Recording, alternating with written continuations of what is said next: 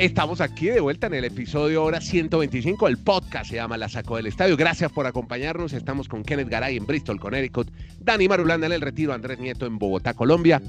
Estamos en tres puntos diferentes en este Geo Podcast para contar historias alrededor del deporte. Saludo una vez a Kenny y a Dani Marulanda porque tenemos eh, informaciones, noticias, historias sobre todo, que es lo que nos gusta contar aquí. Ole, Kenneth, ya salieron el futbolista del año en América, Kenneth y Dani. Gabigol, futbolista del año en América. ¿Están de acuerdo, Kenny y Dani? ¿Cómo les va? A ver, Kenny. Un abrazo, un abrazo, don Andrés. Saludándolo desde. Ojo que a, veces uno. Bueno, yo soy de los que le creo mucho a los meteorólogos, ¿no? Creo. Y, ayer nos dijeron que iba a llover un poquito. Resulta que cayó nieve, cayó granizo, cayó de todo. ¿Sí? Eh, en Bogotá llovió muchísimo ayer también y hoy. Ajá. Sí, sí, sí. En el retiro casi nunca llueve. Eh, este, es el, este es el premio que da el diario El País. Sí, sí, el de, el de todos los años, el que nos pone a hablar. Este y la carrera de San Silvestre, que ya tiene ganador. la que se hace en Sao Paulo. ¿Se acuerda que antes en Colombia? Bueno, Dani no pero ¿por qué ya tiene ganador? Porque ya la corren antes. ¿Se acuerda que te la corrían el mismo 31 de diciembre? ¿Usted no tiene ese recuerdo de infancia cuando a usted le tocó No, no, no solamente. No, solamente no, es más, no solamente tengo ese recuerdo de infancia, sino que no me había desayunado y muy seguramente fue hace mucho tiempo, estoy totalmente chiviado, que ya no la corren por la noche del 31. Eh, eh, yo, yo la veía siempre, que Dani también alcanzó. Eh, no solamente recuerdo a Víctor Mora, no solamente recuerdo a Víctor Mora, sino, hombre, el que era homónimo del ciclista. Silvio Salazar, Domingo Tibaduiza. Domingo Tibaduiza eh, no, había uno, había uno que, después vino un ciclista con el mismo nombre que cumplió con una gran tarea también, pero no me acuerdo. Eh, Domingo Luisa y teníamos una santanderiana que se destacó en varias ocasiones. No sé si la llegó a ganar. Fabiola Rueda. Que, después, que, después desapareció del atletismo, obviamente, ya con el tiempo. Pero, pero claro, es más, usted me acaba de tocar la vena en lo más profundo. Claro, claro. Nosotros erróneamente, erróneamente en Colombia le decíamos me emocionó, Nieto, ¿qué hacemos? Erróneamente en Colombia le decíamos, la maratón de San Silvestre no es maratón. Después fue que nos dimos cuenta, no, no alcanza, no le alcanza para maratón, que son eh, que 26.2 millas.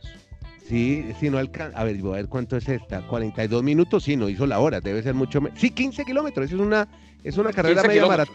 15, una 15K. Pero le decíamos la maratón de San Silvestre y no era maratón y eran los triunfos de Colombia de la época. Eso, Cochise, Pambelé, no más, no, teníamos quién ganara más en Colombia.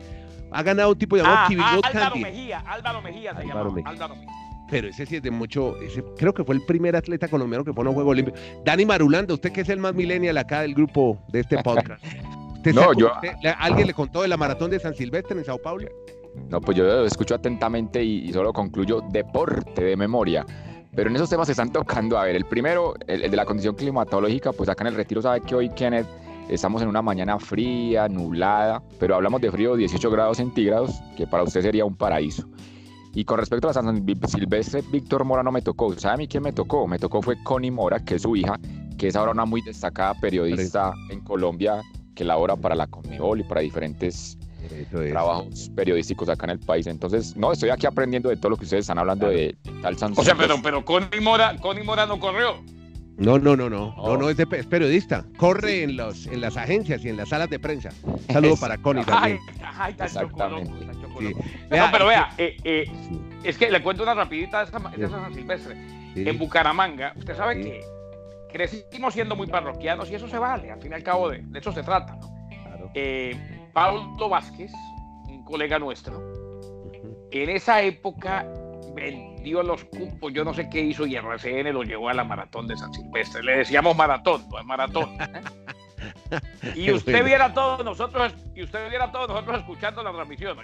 Después de eso pasó a llamarse el Internacional Pablo Vázquez. Como le parece. Y, y, déjeme también hacer una alusión al tema maratoniano para hablar de un primo mío que se llama Manuel Molina, que no es profesional, es aficionado, le gusta correr y tenemos muchos amigos, amigos periodistas, Nicolás Serna, por ejemplo, un periodista de RCN, eh, Jorge Balaguera también, ellos se meten en maratón. Nicolás Serna acaba de participar en la maratón, espere, ya le digo, la de Berlín. Y mi primo Manuel estuvo en la de Atenas, pasó por Londres. Hay mucha gente que le gusta correr y va a maratones grandes. Hoy justamente en Madrid... Yo, ojo, ojo, eh, ojo, aquí en esta mesa de trabajo de la sacó del estadio, eh, no es por dármela, pero ahora que usted lo trajo a colación, yo, yo he corrido tres maratones. Eh, mi carrera, mi carrera se acabó en lo de las maratones, sobre todo en la última. Eh, ¿Te corrió en Nueva York? La maratón de, corrí la maratón de Nueva York. Eh, corrí es un decir. Yo llegué en cinco horas. Eh, ¿Cinco? bueno, bien. Sí, sí, no, no, me fue, fue, fue el mejor tiempo. hice, una, hice una aquí en Connecticut, en la cual inclusive llegué en cuatro horas 50 minutos, pero en la última, que la corrí con la doña, se, me, se me dañó el, dedo, o sea, tuve una lesión del dedo gordo, eh, prácticamente se me cayó la uña y, llegué rengueando, pero llegué al centro de Hartford, la maratón de Hartford, eh, en 7 horas, 6 horas 58. Pero después, de esa, después de esa experiencia que fue con vaselina y gasas y demás y parada en pis, eh, para tratar de hacerme curaciones, dije, no, hasta aquí llegaron mis maratones, ahora hago 6 kilómetros al día. Y Bueno. Y le cuento a Andrés en cambio que hay otros que no corremos ni una cortina. Pero bueno, nos encanta hablar del deporte. Sí, sí, bueno, mire, ganó para, para la historia, para el registro, ganó un tipo eh, keniata, se llama Kibiwot Candie, ganó en Sao Paulo. Bueno, ahora sí, retornemos al fútbol, hombre. Le había preguntado a Kenneth Gabigol, que fue elegido, mire, tengo la historia, elegido el pase del Inter, pero juega en Flamengo, 45% de los votos. Esto lo votan los periodistas de toda América, ¿no? Bruno Enrique fue segundo, 22% de la votación. Esto lo hace el diario El País. Y eh, el tercero fue, a ver, ya les digo quién fue, de Arrascaeta, jugador del Flamengo, uruguayo, con el 40% de los votos. El mejor técnico fue Marcelo Gallardo. ¿Qué opinión les merece? Ahora sí, Kennedy, Dani. yo, creo que lo de, lo de Gabigol eh, se cae la mata. El hombre que él mismo llevó al Flamengo con dos goles sobre el final a la victoria en Copa Libertadores. Es un gran goleador. Y es que por mucho tiempo yo le pregunté si era el diario El País, porque, porque es verdad lo que dice, lo que dice Nieto, Dani. Eh, por mucho tiempo uno veía la San Silvestre y estaba pendiente del diario El País. Para mí el único, eh, en mi infancia, en mi adolescencia, el único premio que tenía sentido era ese. más, recuerdo el día que Valderrama fue elegido el mejor de América. Sí. a, usted le toca, a usted realmente le tocaron la vena con eso de San Silvestre y este premio del diario El País. Pero a mí me llama la atención allí, Andrés, es de pronto hay algún jugador de Monterrey que haya quedado en los primeros lugares, porque ya se, toma en, ya se toma en cuenta también los, los jugadores de la CONCACAF. Es más, Saturnino Cardoso ganó alguna vez este premio jugando, si mal no recuerdo, para el Toluca. Y, y, a mí me llama la atención porque es que Monterrey, o, sea, normalmente el, el, el, trofeo lo gana prácticamente el más destacado de la Copa Libertadores. Eso sí, no hay discusión para Gabigol. Pero hay que recordar que Monterrey ganó este año no solo la liga local, sino la liga de la CONCACAF y fue tercero del Mundial de Clubes. Creo que por lo menos algún jugador del Monterrey, yo, sí sé que estaba Estefan Medina, Medina postulado, no sé si Funes Mori que fue tan clave al final. No, mire, yo veo Ignacio Fernández, el de River, fue el cuarto.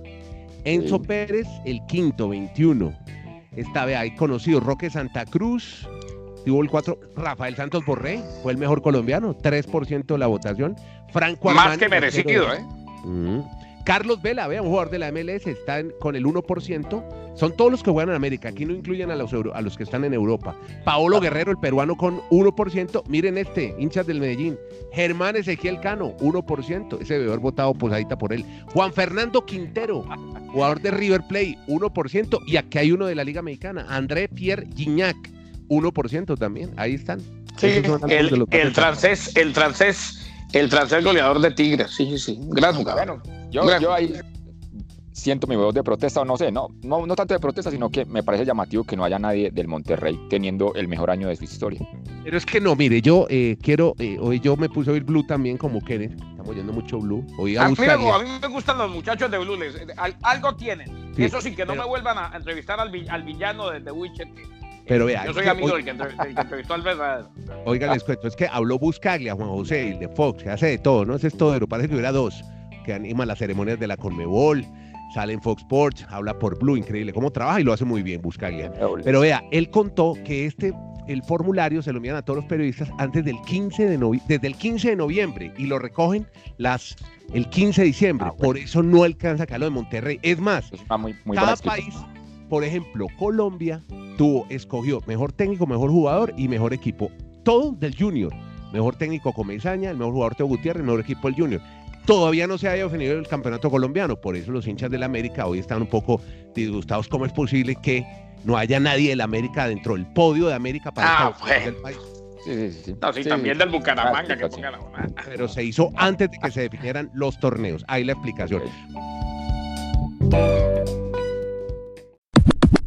Bueno, hablemos de NBA, hombre, los Bucks, gran comienzo de campaña, 30 victorias, 5 derrotas, lo mejor de la NBA. Y, ayer volvió Yanis, que no había estado en el partido penúltimo antes de ayer, estaba de civil, ahí vestido en el traje, en con traje de civil en el banco de suplentes, el MVP del año anterior, 23 puntos ayer, Dani, eh, perdón, 23 puntos ayer, Kenneth.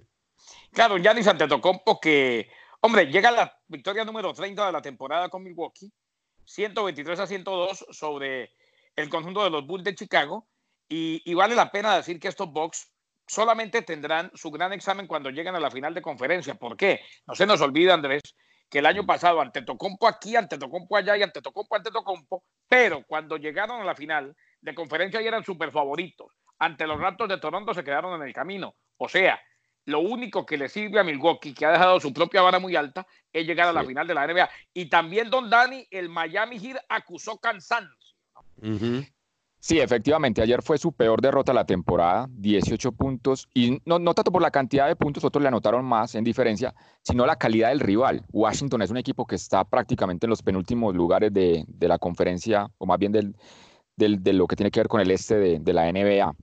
Pero lo de Miami Heat Kennedy, Andrés llama a los oyentes, es muy, muy meritorio. Terminar el año con 24 victorias y 9 derrotas, es decir, menos de un doble dígito en derrotas, creo que ni los más fieles fanáticos pensaban eso, que Miami Heat llegaría a empezar el 2020 con, esa, con ese registro. Y hay que tener tres, en cuenta tres jugadores novatos, Kendrick Nunn y Duncan Robinson, que son titulares ya del equipo, y además el aporte de Tyler Hero, que en 20 días va a cumplir 20 años apenas este muchacho. Niño. O sea que el futuro es muy llamativo y, muy promisorio para el Miami Heat con estas nuevas figuras que ha llegado a la NBA. Señor Nieto, le tengo recomendación. Yo sé que a usted le gusta ver baloncesto el último día del año.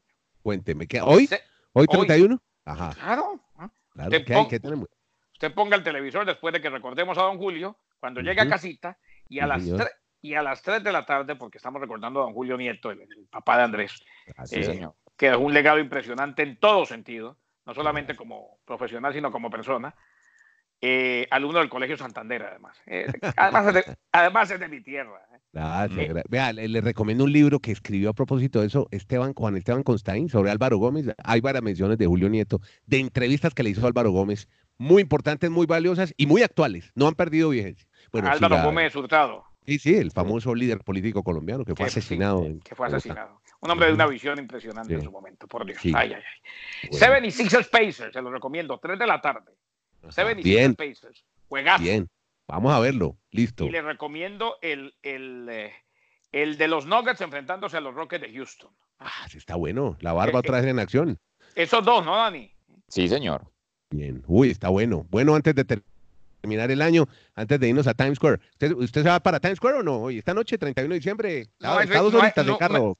No, hay, no hay manera que me lleven hasta allá. ¿No? Eh, eh, yo, esas aglomeraciones, a ver, esas aglomeraciones de Nueva York. Es porque mi mamá no sale de la casa nunca. No, las regalé hace mucho tiempo, disfrútenlo, ah, disfrútenlo. Eh, eso, eso, se hace una vez en la vida, ver una, una bola ahí, todo el mundo aglomerado con ese frío tan impresionante. bueno, nieto, nieto, hay que, hay que llevar pañal.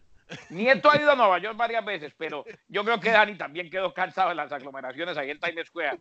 Eso, eh, no hay necesidad de ir a fin de año para vivir ese infierno. Tranquilo. Está bueno, está bueno. Bueno, vea, cambio de deporte. Otro que se baja de Australia. Tranquilo con Maracamila, que todavía no compite. Tranquilo, Garay, no se Uy, sagrado rostro. Aparte de Luca Poe, que no va, se, se cayó Andy Murray. Y hoy anuncia Kei Nishikori, que no está, que no estará presente el japonés en el abierto de Australia. Otro con problema de codo, Garay. ¿Qué podemos decir de estas frecuentes lesiones de codo en los, en los tenistas? Yo, yo, conozco muchos deportistas con problemas de codo, sobre todo. Sí, no, y no, yo tengo amigos aquí en la mesa de trabajo que tienen ese codo, pero finito. Yo. Lo iban levantando. Bueno, óigame, cuénteme, ¿cómo es lo de mañana? Primero de enero también hay fútbol, fútbol colegial, los bowls, háblenme de eso un poco, hombre. Hoy y mañana, pero yo, a ver, ojo, eh, con el sistema de playoff, si no tenían la relevancia suficiente algunos juegos de tazón, pues ahora quizás mucho menos para algunos. Eh, porque todos estamos esperando el duelo LSU Clemson del 13 de enero en New Orleans, Luisiana.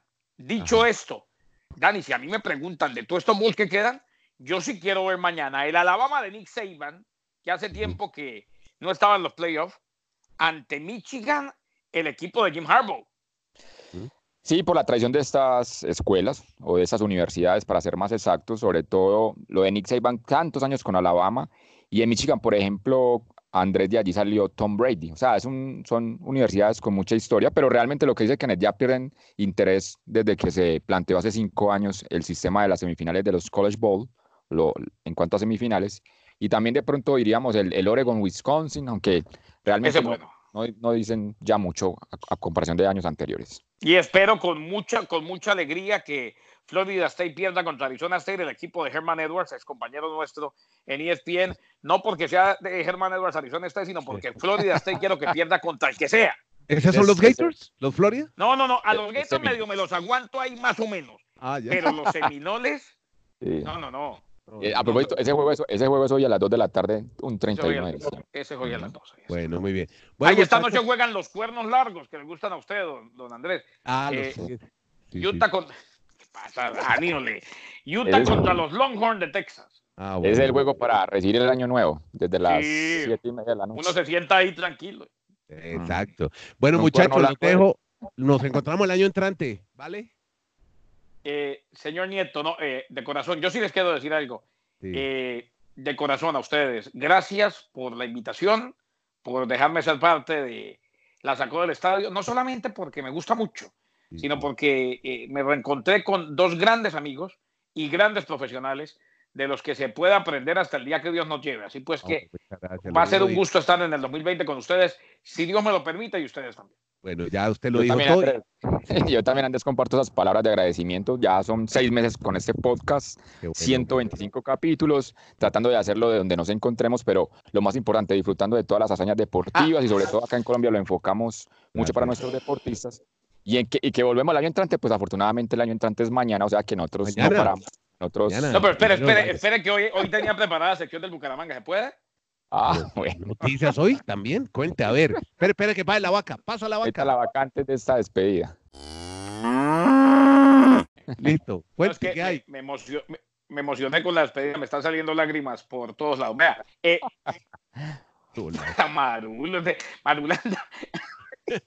a ver. Antes de terminar el 2019, gracias a Miller Pinto Cobos, que es mi, mi fuente adentro. Eh, ¿Qué pasa, muchacho? porque uno no revela la fuente tampoco, hermano. el pobre Miller lo compromete usted. A mí lo que más me gusta. Ustedes no tienen. A mí lo que más me gusta de ese talento del podcast es lo sarcástico de los tres.